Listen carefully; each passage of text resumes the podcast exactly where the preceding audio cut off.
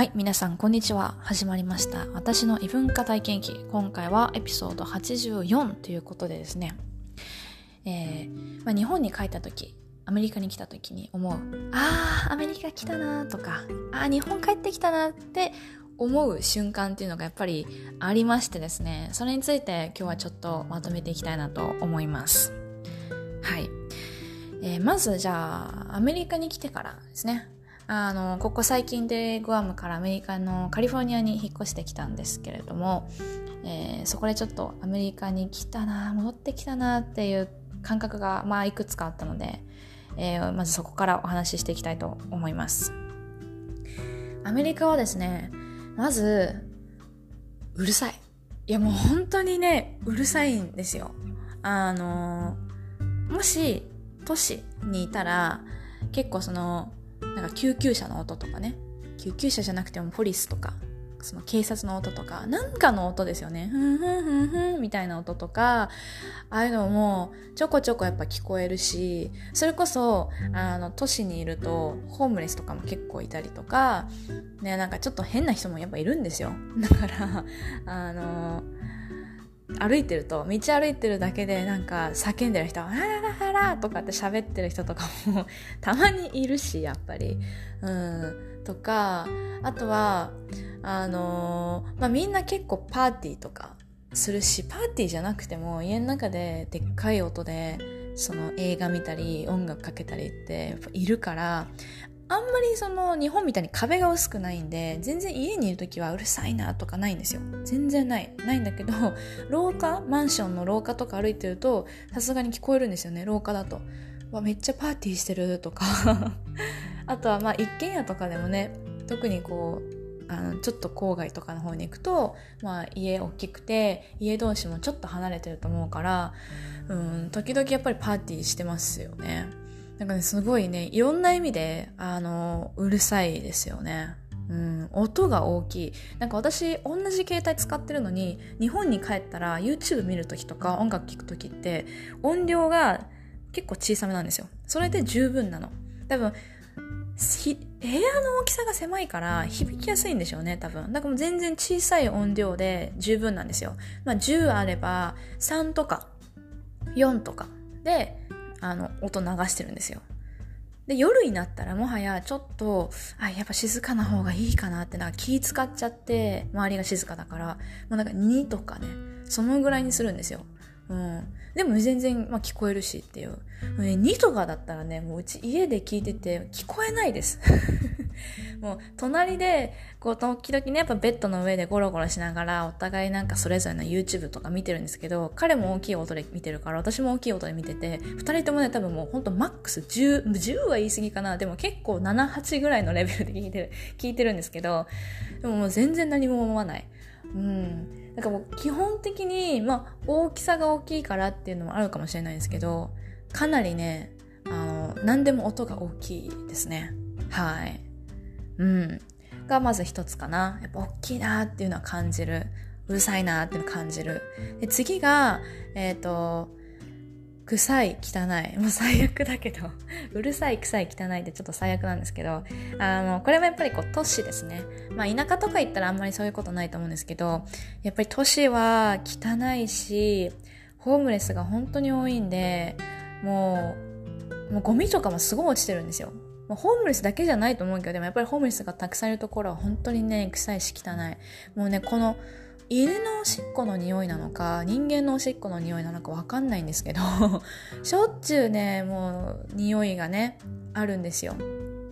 結構この辺はあの犬連れて歩いてる人とかもいるんですよねだからどっちのかなとか思いながらあのねおしっことか地面見ても分かんないから出来たてというか ねされた直後だったら濡れてるだろうけど基本なんかプーンって匂ってくるんでそこはちょっとね、まあ、臭いなとか、まあ、やっぱりこうポポイ捨てとかももう本当によくあるんで街中は汚いですねやっぱ日本の綺麗さと比較したらもう本当にひどいと思います。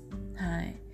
でもなんかこう、その匂いだったり、汚さだったり、うるささだったりっていうのを、もうね、アメリカ来て初日ぐらいに感じて、ああ、アメリカ来たな戻ってきたなってすっごい感じました。ザ・アメリカっていう感じでしたね。はい。で次嬉しいことですね。あのオーブン。これね料理する人はま、特にそうだと思うんですけどあのお菓子作りとかする人なんかはもう本当に嬉しいと思います。私あんまりお菓子作りしてないんですけどあれ結構ねお菓子作りって料理と違って何グラムとかって結構大事だと思うんですけどあの測りがねちゃんとした測りが家にないっていうのとあの日本のサイズそうなんかケーキの型とかさああいうサイズとあのにアメリカのサイズ違うんですよ。そう日本ってこうグラムとかあと1なんか型だったらこう数字であると思うんですよ。何型3とか4とか5とか6とか。そういうのじゃないんですよね。アメリカってこうなんかオンスとかパウンドとかまずその単位が違うしなんか私が求めてるあの形直径の長さとかとなんか数字が合わないんですよね。インチとかで。だからアメリカのもので作るんだったらアメリカのレシピをフォローその、ね、した方がいいんですけどなんかね、アメリカのレシピって美味しいのかな？なんか甘そうだなとか思うじゃないですか。日本のやつで、あのね、レシピ知ってるからそれ作りたいんだけど、でもそしたら日本の型が必要だしってなって、あの、作れてないんですけど、まあ、そんなことは置いといてですね、あの、オーブンがやっぱ大きくて、嬉しいですね。日本ってあの、コンロの下ってなんかちっちゃい魚グリついて終わりだと思うんですけど、そこに魚グリルはないんですけどだから魚作るとしたら、まあ、フライパンとかで作るんですけどね。そこはちょっとあれですけどそれもこのオーブンは本当に日本ではなかなかねないので嬉しいですね。日本でこうオーブンを使う料理する時って基本電子レンジを使うと思うんですよね。オーブン機能がありますからね。もしくはトースターかな？小さいサイズだったらトースターでやると思いますけどでもね、このサイズだからこそこ丸ごとターキーとか丸ごとチキンとかできちゃうんですよね。だからもう言っちゃえばあの2個一気に焼けるわけですよ。なんかでっかいチキンと下に野菜とみたいな。一気に焼けるから楽ですよね、うん、特にこう大人数でご飯食べようみたいな時は。あのこの間アメリカ人の生徒さん日本語教えてるんですけど生徒さんに、まあ、日本にはこういうオーブンがほとんどないと。いう話をしたんですよね。魚グリルはあるんだけどねって言って。でまあ日本人は大体、まあ、トースター使う時もあるしあとはその電子レンジで作るんだよと。でその後にオーブン機能があるからねって言おうとしたんですけどもうそれ言う前にもう彼びっくりしちゃってえ？電子レンジで？チキンとか焼くの？みたいな。ででもすごいびっくりしちゃってまずそう！って言って。私も笑っちゃって、そりゃそうだよねと。電子レンジであんな丸ごとチキンとかやったらカッチコチなるよねっていう。まずそうだよねっていう。笑っちゃいましたね。で、その後に、いや違う、オーブン機あの機能があるんだよと言ったら、あ、そうなんだアメリカにはそんな機能ついてないよって言われて。いやまあそうだよね。電子レンジってもうレンジの機能しかないよねっていう話をしたんですけど、まあ、だから日本でそういう丸ごとターキーとかはなかなか作るのが難しいから、まあ、あんまり浸透してないというか代わりにクリスマスはそのケンタッキー食べたりするんだよっていう話だったんですけど。その結構ねアメリカ人にケンタッキーをあのクリスマスに食べるの？って結構聞かれるんですよ。有名なんでしょうねもうすでに。考えられないですよね。なんかこうターキーを食べるからのチキンを食べるからのまあフライドチキンを食べるからのチキンなら何でもいいやみたいなところに 多分日本だとたどり着いてるんだと思うんですけどまあちょっとなんでってなりますよね。いきなりケンタッキーってなると多分結びつかないというかなんでケンタッキーなのっていう。今だってもうなんかコンビニとかでもチキンがねファミマのチキンとかねありますよね。予約とかして。いやなんでってなりますよね確かに。この電子レンジの機能で言うと私あの小さい時っていうかもう中学生ぐらいだったかなだったと思うんですけど、まあ、母の日だったかな、まあ、お母さんの誕生日多分母の日かななんかの時に、まあ、お母さんがその時ちょうど出かけてて私家にいてあ何も買ってないしなんかしてあげられるかなって考えた時にお菓子でも作ってあげようと。でもまあ買い物行くのもちょっと時間かかりそうだったしうんどうしようかなと思って家にある材料で作れそうなものないかなって探したらあのスコーン出てきたんですよ。あスコーンいいじゃんと思ってあのチョコチップスコーンみたいなのをあの作ったんですよ。で 作ったんだけどあのいつもお菓子作りする時って大体お母さんが横にいるんでちょっと手伝ってくれるんですね。昔から結構バレンタインとかでもお菓子作りしてたんでお菓子作りは好きだし全然やったことも何回もあるんだけどあの一人で全部やるしかもスコーンって初めてだったんですよ。そしたら本当にボンミスをしてあの電子レンジでやっちゃったんです。でまあ大体あれって20分30分ぐらい焼くのかな。電子レンジの状態で2 3 0分焼いたの。そしたらもうカッチコチになっちゃって。もうなんか石岩みたいな感じで出来上がってちょうど出来上がって間もない頃ぐらいにお母さん帰ってきてでお母さんに「ごめん」って言って 説明したの。でも私もその時なんでだろうなとか思ってたんですよ分かんなくて理由がなんでか分かんないけどなんかカチコチになっちゃったって言って そしたらなんか「あんたあのオーブンに設定した角皿ってとこあるでしょ?」って言われてえ？ー、あ知らなかったと思って。確かにお菓子作りする時っていつも生地作ったりとか全部自分でやるんだけど最後焼く時にお母さんが確かにポンポンポンってやってくれてたと思うんですよね。何度って書いてあるレシピにって言われてあ180度のなんか何分あ分かった。ポンポンってやってくれてたから私自分でやったことなかったんですよね。でもレシピに絶対オーブンって書いてるんだけどそんな細かいこと知らなくて。でもカッチコチ。もう絶対食べれないんですよ。岩すぎて。岩だから。でもお母さんまあ作ってくれてありがとうっていう気持ちだけね。あのありがたく受け取っとくねって言ってあの 捨ててましたけど。まあそれだけでも嬉しいですけどね。本当に申し訳なかった。もうこれだけ忘れないですね。カッチコチのスコーン、まあ、それ以来にスコーンあんまり作ってないんですよね。怖くて。いやスコーンってさこう硬いものじゃないですか。だから、まあ、本来硬いんだけど こんな硬くなるなんてと思って。最初こんなもんなのかなって思ったんですけどいやありえないよねと思って。あれちょっとね面白かったですね。はい。ということでですね私がアメリカに来ていやアメリカいいよね。やっぱアメリカ来たなって思うのはまずこうキッチン見てあのオーブンがあるとこですね、まあ、大きさもそうですけどね。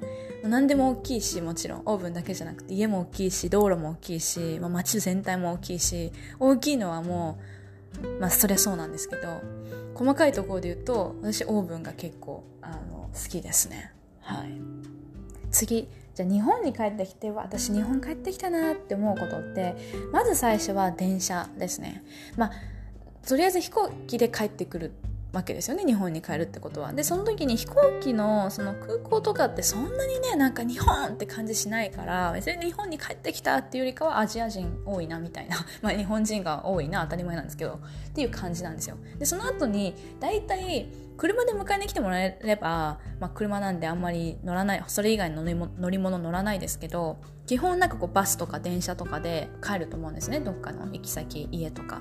でで最初に乗るのがやっぱりこう電車になるので電車乗ってる時にこう大きいスーツケース抱えながらガタンゴトンガタンゴトンああ日本帰ってきたってここでまず最初に感じますね。もう電車の中で新聞読んでる人がいたりとか寝てる人がいたりとかもうアメリカとか海外多分どこ行っても寝てる人なんていないし、まあ、新聞読んでる人いるかもしれないけどそんなにいないしやっぱ綺麗だし電車も。だってゴミ落ちてないですから電車に。海外の電車なんてゴミ絶対落ちてるもんね。そうだからやっぱそこではやっぱ日本帰ってきたなって思うし電車乗ってる人全員がまあもちろんですけど日本人なわけじゃないですか。あ日本だっていう。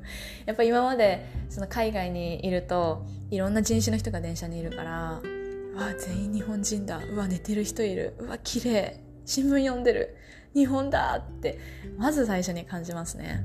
うん。で電車乗り降りする時もみんな並んでるし順番守って乗って降りて日本だってなりますね。でその後大体こう住宅街というか歩くと思うんですよね。で家帰ったりホテルなのか。静か。もうさっきのうるさいとは正反対ですね。もう本当に日本って静かですよね、まあ、渋谷とか新宿とか行ったらまあうるさいですけど普通に歩いてる分には本当に静かなんでなんかうわー静かだなと思うしやっぱ小さいですよね。何でも小さい。道路も狭いし車も小さい。車小さいなって思うしあの歩道も狭いし家の中入ってもあーなんか天井低いなってすっごい思います。家が狭いっていうよりも天井が低ってすごい思いますね。うん。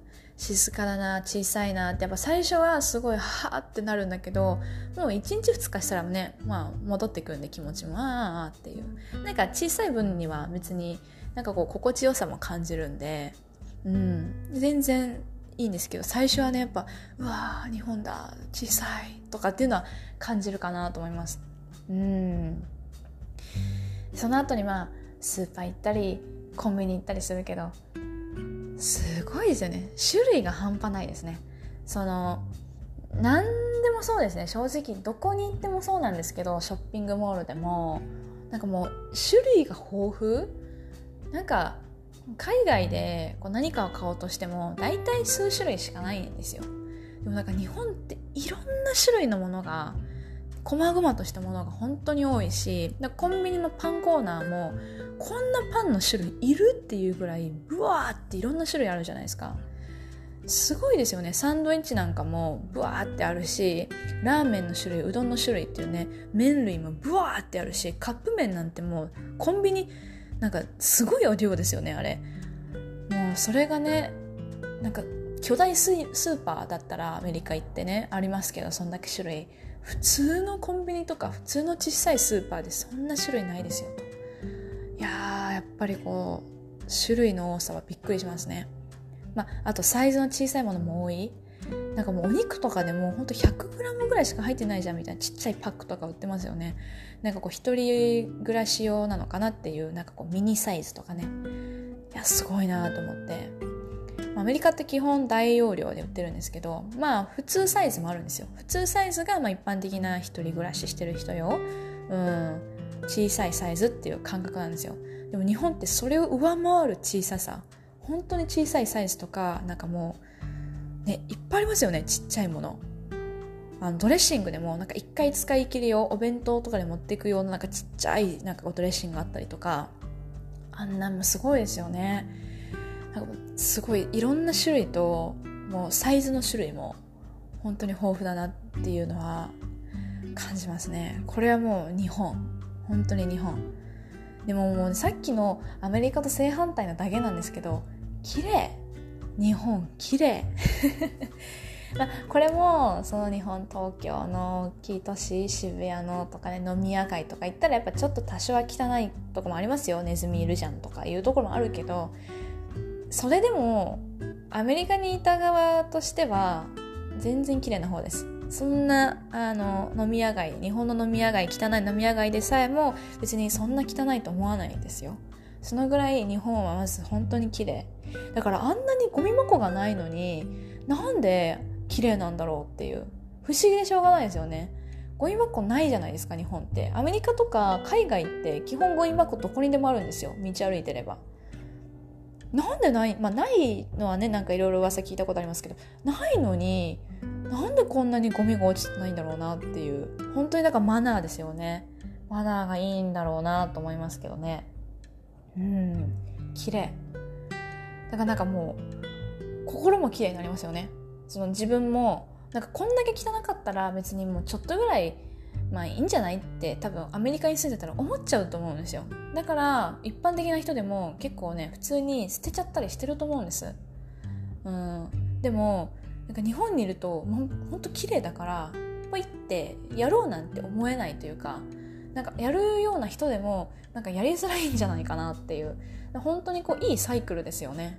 すごい綺麗だなって思います。ただね、まあ、帰ってきたなって思うっていうわけではないけどまあそうなのかなあのゴミの仕分けは本当に大変なん結構オーストラリアとかカナダとかアメリカとかってもうでっかいゴミ箱にポンって全部入れてでも捨てるんですよ。まあ分けるとしたらリサイクルか、まあ、それ以外かみたいなもう2個ぐらいですよ。